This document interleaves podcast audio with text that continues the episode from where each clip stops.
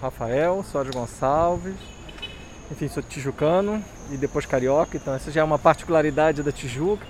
Acho que é o único bairro do Rio que tem um, uma designação específica para o bairro. Sou professor da PUC. Bonjour et bienvenue sur Afluência, o podcast da Aliança Francesa Brasil. Você está ouvindo Bairros de Janeiro. Um rolê diferente no Rio para descobrir e redescobrir A cidade maravilhosa. Hors des sentiers battus, com guias locais. É, a gente está na Praça Sans Penha, que é o coração da, da Tijuca. Provavelmente a Tijuca e a Praça Sans Penha, ela foi o segundo subcentro do Rio de Janeiro, nesse início da Zona Norte, que é onde a gente está. Então se a gente olha para as montanhas para lá, né? enfim, a gente tem a, a Floresta da Tijuca, a Serra da Carioca, que divide o Rio entre Zona Sul e Zona Norte. E a Tijuca é o início da Zona Norte. Né? Apesar de serem impostos aos tijucanos essa ideia que eles são meio uma elite da Zona Norte, eles se acham meio Zona Sul. Para o tijucano, aqui é a praça. Ninguém chama Praça Sans Penha. E é até muito engraçado porque a gente fala, a gente se encontra na praça, enfim. Então aqui para explicar essa questão do subcentro, é uma área com muito consultório. Provavelmente deve ser uma das áreas que tem o maior número de dentistas por metro quadrado no mundo. Tem, é impressionante. E também tem moradia, né? Claro, muitos moradores. Então é um bairro um, um pouco misto. Então é muito interessante. Eu vou nadar às seis e pouca da manhã. Quando eu vou nadar, os ônibus que vêm é, de bairros mais distantes, eles normalmente chegam muito cheios aqui. Então você vê que tem um pouco essa mesma dinâmica do, de um centro, não propriamente de um centro urbano. É, a Tijuca era um engenho velho, né? Ela está muito centrada com a ideia também do acesso à água. Então, provavelmente os jesuítas vão se estabelecer aqui porque tinha água em abundância e começa a plantação de café, enfim, plantação é, generalizada que vai subir, inclusive, a Serra da Carioca e a Floresta da Tijuca. No final do século XIX e do século XX, a água vai ser também uma das razões da inserção das fábricas, né? Então a fábrica de chitas aqui e depois a gente vai passar, tinham muitas fábricas, né? Inclusive algumas estruturas ainda persistem, né? Mesmo que se tornaram shopping, mercados, enfim, fábrica mesmo, todas foram embora. É, e aí acho que vai conviver no, no, no, na Tijuca essa, essa, essa dupla que deu também uma, um aspecto interessante ao bairro, porque era um bairro de uma certa classe média mesmo alta, mas ao mesmo tempo, no decorrer do século XX, é um bairro que se torna operário. Então a gente vai passar por vilas operárias, a gente vai ver muito concomitante às fábricas. E a praça vai se estruturar como centro um pouco dessa, dessas particularidades. Então aqui, por exemplo, ó, isso era um cinema, esse era um cinema. Quase todos os shoppings onde tem a C&A é um cinema, o Shopping 45 era um cinema. Por baixo, pelo menos uns 15, 16 cinemas tinham nessa área. Tanto que era chamada Cinelândia Zona Norte e provavelmente tinha mais cinema do que a própria Cinelândia na, no centro da cidade. Então esse foi um aspecto importante. Hoje não tem mais nenhum. O único cinema que a gente, os únicos cinemas que a gente tem está no shopping, que era a fábrica. Inclusive a fábrica que meu, meus avós trabalharam. Tudo. E, enfim, todos os outros cinemas foram fechados. A maior parte ele se tornou centros comerciais, mas de um tempo para cá, ou farmácia ou igreja. Então acho que fala muito do Brasil hoje. Acho que a gente ou está mal da alma ou mal do corpo, seja o que for, mas a gente está mal de alguma coisa. Alors là, c'est l'allée des fleurs, c'est ça É, Isso é então essa o Rua das Flores. Rua das Flores. Enfim, na verdade o que eles fizeram foi colocar né, os, os quiosques e para reocupar um pouco a área, né? Mas isso aqui data de uns 20 anos talvez. E pegou, né? A coisa ficou. Vou A gente vai pegar o carro porque Tijuca é um dos bairros maiores né, da, da cidade. De uns anos para cá, é muito constituída a ideia da Tijuca como um bairro relativamente conservador, né? O que eu acho que tem assim um, uma marca talvez é que pode ter tido uma certa presença de militares, né? Por quê? Porque o colégio militar do Rio de Janeiro é na Tijuca. E eu acho que isso acaba, provavelmente muitos militares acabaram vindo morar na, na região, né? E se não tem um, um passado da ditadura muito triste daqui, que a gente vai passar também por ele, que foi o batalhão do Doicode, né, que é hoje o batalhão da, da PE, e que muita gente foi presa ali, né? Eu queria mostrar essa coisa aqui, mas aqui a gente podia talvez parar o carro em algum lugar, vamos ver se eu consigo, talvez aqui assim, rapidinho. Só pra gente dar uma olhada ali. Espero que ninguém perturbe a gente ali.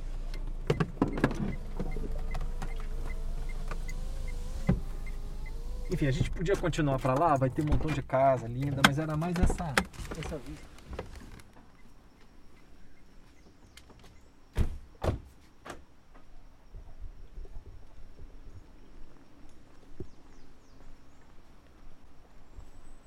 Então é só para é, é, é para ver a variedade, nem parece que a gente está no rio, né? A gente está escutando uma, um, uma fonte de água. E a gente vê o vale, a gente está bem no, no, no, coração da montanha, porque quando a gente vê de fora, a gente vê a, a, o conjunto de montanhas, a gente não enxerga que tem um que são os dois setores. Esse é o setor da sede do parque e esse é o setor paineiras, né, que, que vai para o mar, né? E essa que vai para o interior. E grande parte dessas construções são, são coisas da igreja. Aquilo ali era uma ordem na igreja, ali tinha os beneditinos, até que tem uma cruzinha. Mas a maior parte disso acabou. Você vê que está tudo, tudo abandonado. Assim. E a gente não sei o que, que eles farão. E indo para lá é a Barra, né? Então Zona Sul, Barra, Tijuca e aqui é para o interior, né?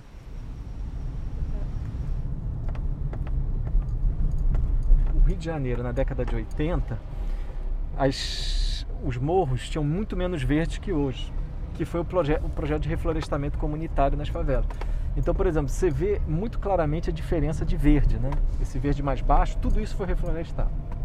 Ali é a estação Uruguai, que é a última estação logo aqui. Esse é um bairro, esse aqui, Bar do Mon, é clássico no, na Tijuca. Então, o, a Tijuca tem uns bares assim, né? Que você olha de fora não vê nada mas são bares importantes. Essa área é a área da muda. Ali é a Praça Xavier de Brito, que eu falei que é a Praça dos Cavalinhos, porque aos sábados ficam os cavalinhos para as crianças andarem, e virou Praça dos Cavalinhos. E aqui tem um, um complexo importante de favelas.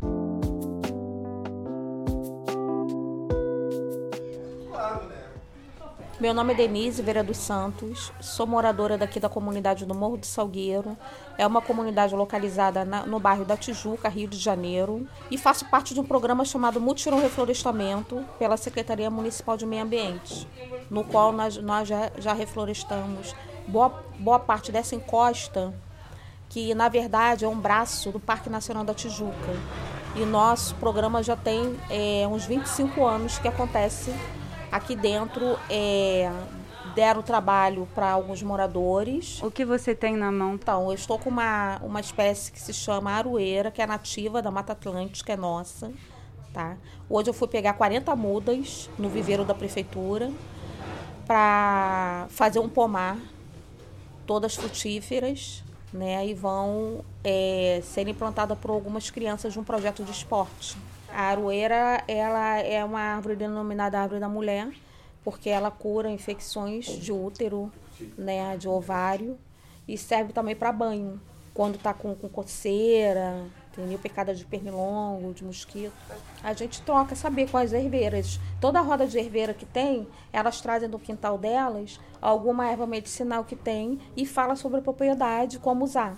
E com isso a gente fica aqui na roda, é, passando mesmo, tendo essa troca de saber. A mais velha tem tá, deve estar numa média já de, de 93 anos, a dona Margarida. Ela criou os 11 filhos à base de ervas medicinais. Isso aqui é um dos nossos atabaques, tá? Eu me chamo Marcelo, Marcelo Paz, sou cria do Morro do Salgueiro e a minha família toda do interior de Minas Gerais. Eles vieram para cá, para o Morro do Salgueiro, no início da década de 70. É, a formação populacional daqui do Morro do Salgueiro ela é baseada em ex-escravizados e pessoas do interior do, do Sudeste, principalmente do interior de Minas Gerais. Isso deu, dá uma característica muito peculiar para o Morro do Salgueiro, né? É, por conta dessa fusão que aconteceu aqui na nossa favela, eu gostaria de mencionar o nosso carro-chefe, que é o Caxambu, que é o Caxambu do Salgueiro. Tá? Muitos não sabem, mas o Caxambu é uma vertente do jongo, mas nós temos os nossos toques, que é um toque é, é particular e peculiar. A nossa dança é particular e peculiar.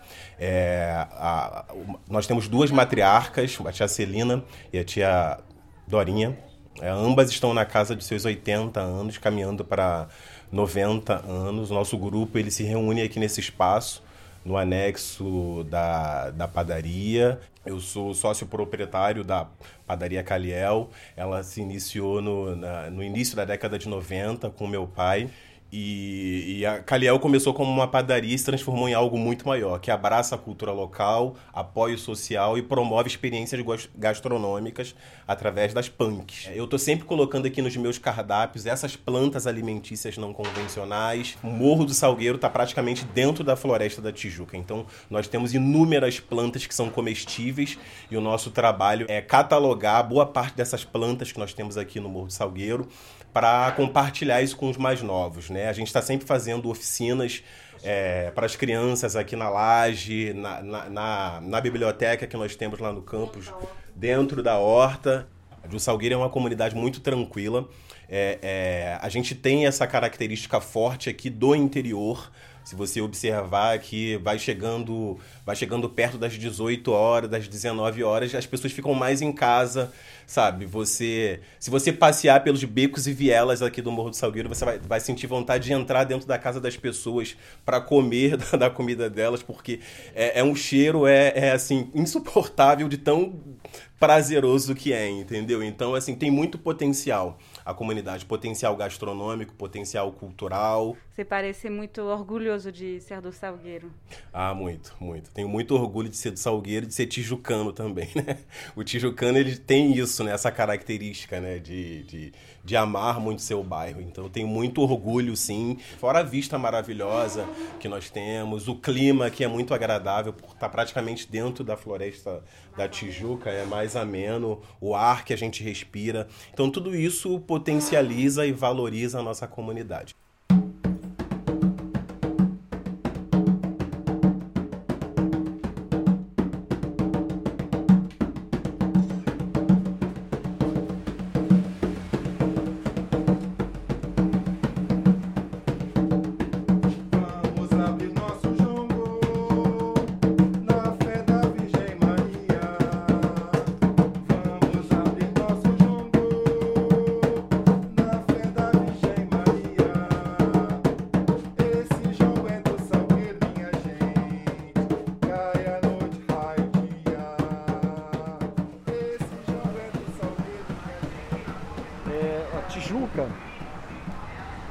Então, o, o, termo é um termo tupi, né? E que provavelmente é a área alagada, enfim, é, mangue. Então, provavelmente essa área toda é numa área, como tem muitos rios que vêm da floresta da Tijuca. Por exemplo, o rio Maracanã, um pouco mais distante o rio, o, o rio Comprido, que dá nome ao bairro. Enfim, tem o, o rio, tem o Trapicheiros, enfim, tem vários rios boa parte desses rios hoje são todos, são todos subterrâneos, né? mas que são, são esses rios que, que conectavam e fizeram um pouco o que a gente conhece da Tijuca. Agora, o que é interessante é que esse termo ele acaba envolvendo outras áreas, né? Então, a floresta da Tijuca, a barra da Tijuca. Então, antigamente a barra era conectada, era uma coisa só com a Tijuca, né? Enfim, normalmente os tijucanos eles têm é, como eles são extremamente apegados ao, bairro, é difícil eles saírem, né? Então normalmente eles, eles é, enfim, fazem gerações aqui, né? Um movimento que a gente viu, sobretudo a partir da década de 90, é, com o esvaziamento do bairro, enfim, com a, coisa, a questão da violência e com a ocupação da Barra da Tijuca, muitos aí dos novos ricos foram para Barra, né? Só que assim, é um modelo de urbanidade, de sociabilidade completamente diferente. Né? E muita, eh, no final das contas, muitos acabavam voltando para Tijuca, sonhando com as esquinas, com os bares, enfim. Esse movimento Tijuca Barra é, é a família Bolsonaro por excelência, porque o, os Bolsonaros moravam aqui, na Tijuca, então bem essa pegada que eu falei que tem um grupo de militares, alguns que moravam na região, eles moravam por aqui e o que aconteceu foi isso, né? Eles, no final das contas, é, eles migram para, vão para a Barra da Tijuca e é o que a gente conhece.